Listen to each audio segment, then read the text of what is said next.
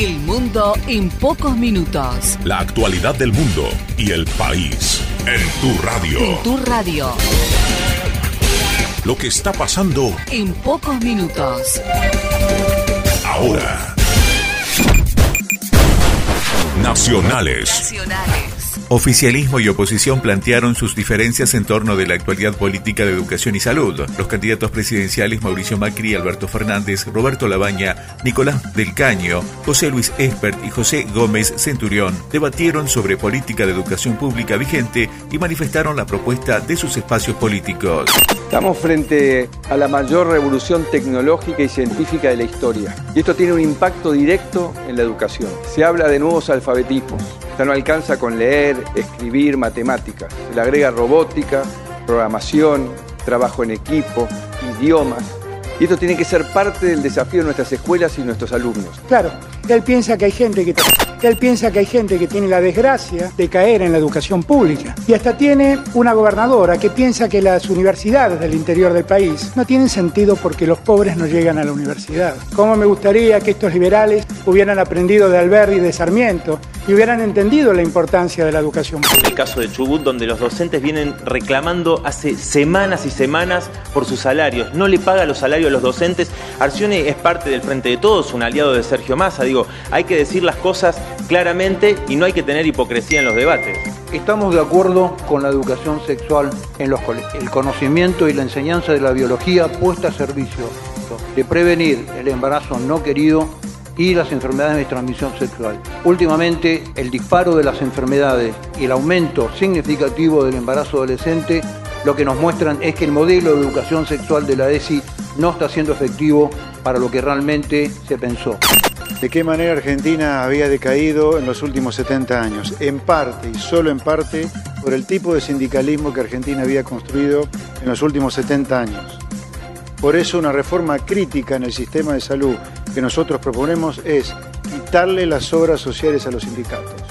La medicina para los trabajadores en ningún lugar del mundo se la provee desde el sindicalismo. Hace algunos años, eh, un alto responsable del Estado envió a los eh, científicos a lavar los platos. En este caso no ocurrió lo mismo, simplemente se les cortó el presupuesto. El resultado es exactamente el mismo. Una de las áreas donde el país tiene eh, mayor potencialidad eh, recortada eh, simplemente porque dejó de ser eh, prioridad. Deportes. Deportes. Mundial de Voley. Argentina remontó su partido ante Egipto y sumó su quinta victoria en la Copa.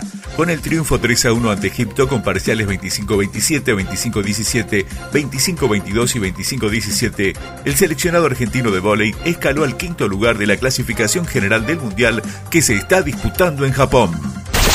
Internacionales. Tres economistas del MIT y Harvard ganaron el Nobel por trabajo sobre lucha contra la pobreza.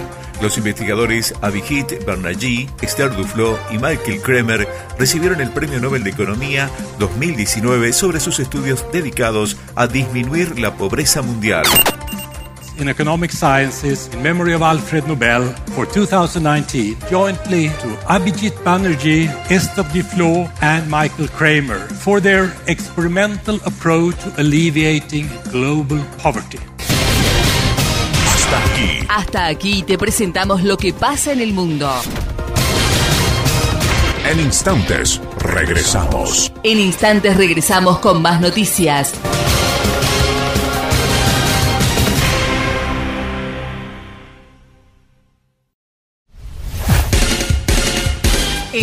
Mundo en pocos minutos. La actualidad del mundo y el país en tu radio. En tu radio. Lo que está pasando En pocos minutos. ahora. Nacionales. Kisilov encabezó un acto en Junín. El candidato a gobernador de la provincia de Buenos Aires por el Frente de Todos, Axel Kisilov, participó de un acto de campaña en Junín junto al candidato a diputado Sergio Massa. La verdad es que hemos asistido a ataques a la educación pública, a la salud pública, a las pymes de la República Argentina. El empresario pyme es un tipo que se levanta y está ahí con los trabajadores. Las empresas pyme que producen para el mercado interno son el motor del empleo y la producción en la Argentina. Tenemos que convocar a todos los empresarios, a todos los productores. Deportes. Deportes. El Tata Martino consideró especial al Estadio Azteca por su vínculo con el fútbol argentino. Gerardo Martino, entrenador del seleccionado mexicano de fútbol, consideró especial al Estadio Azteca, sede del partido que tiene ante Panamá por la Liga de las Naciones de la CONCACAF, por su vínculo con el fútbol argentino que se remonta al Campeonato del Mundo del año 1986.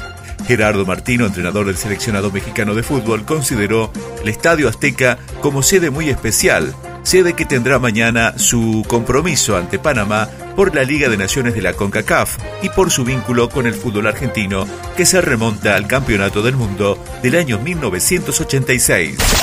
Internacionales.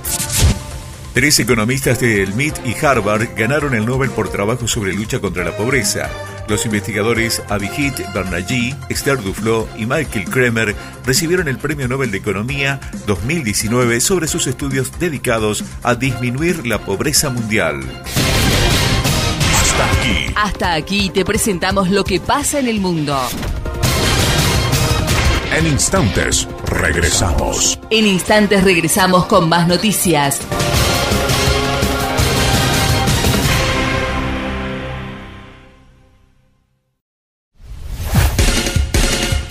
El mundo en pocos minutos. La actualidad del mundo y el país. En tu radio. En tu radio. Lo que está pasando En pocos minutos. ahora.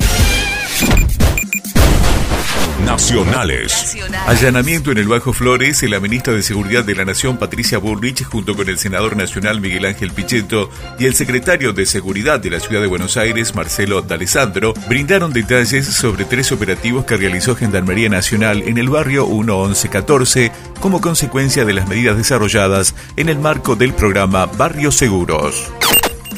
Esto comenzó el 30 de junio del 2017, cuando nosotros vimos que este era un barrio tomado por el narcotráfico. Solo alcanza a decir que cuando nosotros llegamos había habido en el año 2015 28 homicidios en este barrio, donde viven 40.000 personas. Imagínense que era la tasa más alta, alta de homicidios junto a la Villa 31 que podía tener el país.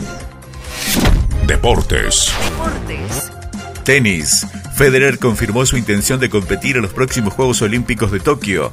El tenista suizo Roger Federer confirmó su intención de competir en los próximos Juegos Olímpicos 2020 a disputarse en Tokio.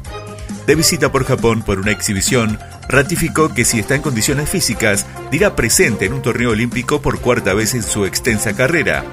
En las últimas semanas hablé con mi equipo sobre los planes para el año 2020 entre Wimbledon y el US Open. Mi corazón decidió jugar nuevamente los Juegos Olímpicos, señaló Federer en una rueda de prensa. Internacionales. El presidente de los Estados Unidos, Donald Trump, pidió revelar la identidad de quien denunció su llamada al presidente de Ucrania. El presidente de Estados Unidos, Donald Trump, exigió que se revele la identidad del funcionario que originó la posibilidad del proceso de un juicio político en su contra en torno al llamado que mantuvo con su par de Ucrania, Vladimir Zelensky, para pedirle que investigue a su oponente electoral, Joe Biden.